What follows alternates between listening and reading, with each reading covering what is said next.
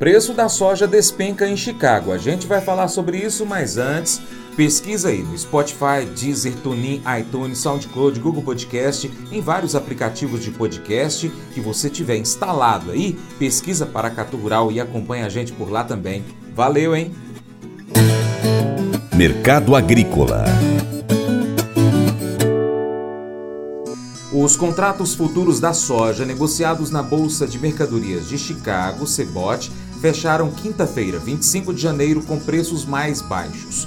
Após esboçar recuperação técnica no início da semana e bater nos melhores níveis em uma semana, o mercado voltou a sentir a pressão exercida pelo cenário fundamental baixista. O principal ponto de pressão sobre as cotações é a iminente entrada de uma grande safra sul-americana no mercado. A colheita já iniciou no Brasil e, apesar dos problemas de produtividade, a oferta brasileira deverá ficar em torno de 150 milhões de toneladas. As atenções dos compradores se voltam, neste momento, para o mercado sul-americano, o que torna mais um fator negativo para os contratos negociados em Chicago conforme informações do portal Safras e Mercado. Flamir Brandalize destaca esta quinta-feira, 25 de janeiro, de baixa para a soja em Chicago. As estimativas, principalmente do USDA, que não projetam grandes perdas na safra brasileira, bem como diminuição das compras por parte da China, foram dois dos fatores que contribuíram para a queda nas cotações.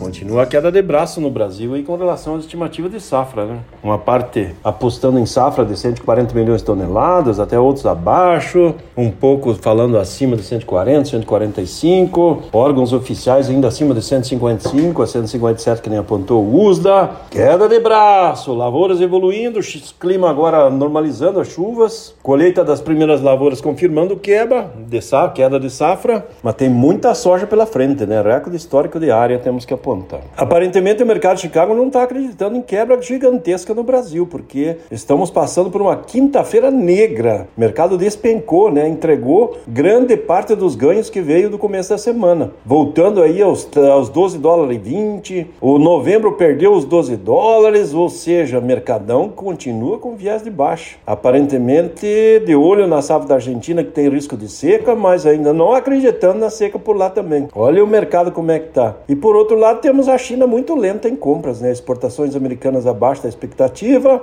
E China já em ritmo de feriadão, né? O feriadão começa lá no dia 10 de fevereiro, que é o ano novo lunar, mas está tudo meio lento, né? Isso trouxe uma pressão de baixa no mercado brasileiro também nesse restante de semana. Mercado mostrando níveis aí da soja recuando, o mercado da soja chegou a trabalhar aí no julho, que é a melhor posição no momento, 132 reais no, na terça, depois que veio para 130, 129, agora falando 128, 129, mas é mais para 128. A posição mais curta chegou a pagar o melhor nível na segunda-feira, 125 no Porto, e agora fala em 119. Então o mercado recuando aí frente aos melhores momentos da semana. Teve alguns produtores que aproveitaram aí esse momento de dar uma puxadinha na até na terça-feira e venderam. A maioria tá continua retendo, segurando e apostando que o mercado vai virar. Mas por enquanto nada de virada e o mercado tá tecnicamente ainda com viés de baixa, né? Fechou lá em Chicago com níveis muito fracos aí nessa última quinta-feira. O mercado segue de olho na safra. Continuam apostando que tem grande safra. E a gente continua vendo a safra brasileira perto de 150 milhões de toneladas. Nesta semana estamos circulando por Goiás. Teve perdas nas regiões do sudoeste goiano que tem perdas maiores, porque planta mais lavouras da, do cedo, as precoces ali no setembro, mas no restante do estado de Goiás tem lavouras boas e também tem lavouras ruins, mas a maior parte dentro de uma normalidade. Então, a dúvida sobre a safra. No Mato Grosso também está na mesma situação. Agora as lavouras se normalizaram, chuvas e produtor que plantou muito cedo tem perdas grandes. Quem está com a safra plantada mais tarde vai evoluindo. Ao passo que o sul do Brasil está com safra dentro da normalidade. Essa é a mesma situação que está na maior parte do Paraguai. O Paraguai tem alguns problemas ali no Chaco, né? Ainda parte de, não tem recebido chuvas. A Argentina teve chuvas boas na última semana, agora continua com o clima favorável, mas tem indicativo que pode cortar a chuva aí para a próxima semana em diante. Vamos ver o que vai acontecer por lá. E Chicago segue aí, é tipo Cerote, andou dois dias para cima e agora veio para baixo e mostra pouco, pouco fôlego. Essa é a condição do mercado da soja. E falando em mercado da soja, a NEC divulgou novos dados estimativos para exportação para o mês de janeiro. A NEC agora está projetando perto de 2 milhões e 300 mil toneladas exportadas em janeiro. A projeção da semana anterior falava entre 1 milhão e 700 e 1 milhão e 900. Como já a, a, a, o CSEC já mostrou que as três semanas primeiras de exportações foram 1 milhão 953, a NEC corrigiu para 2,300 a projeção de exportação da soja para este mês de janeiro. É a soja bombando na exportação, né? É a soja correndo.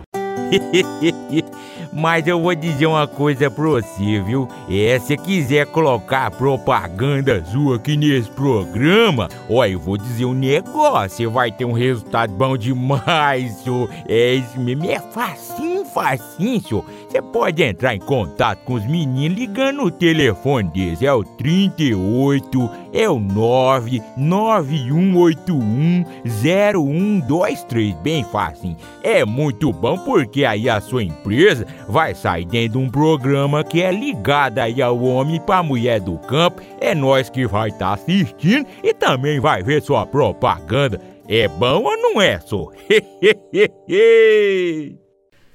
Desistir é sempre mais fácil do que resistir.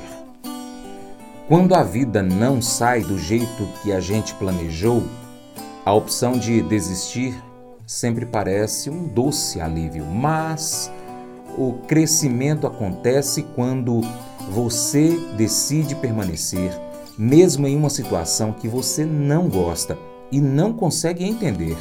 Você continua correndo mesmo que tenha batido na parede. A vida parece difícil, mas você continua acreditando que Deus é bom. Deus sabe o que está fazendo na sua vida e para o que está preparando você.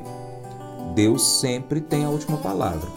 E Deus promete que você voará alto com asas como águias.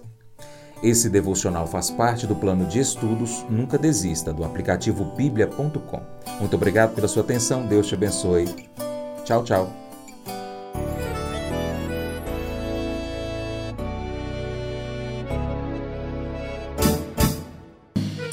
Acordo de manhã para prosear no mundo do campo, as notícias escutar. Vem com a gente em toda a região com o seu programa Paracatu Rural. Tem notícias, informação e o mais importante, sua participação. Programa Paracatu Rural. Programa Paracatu Rural.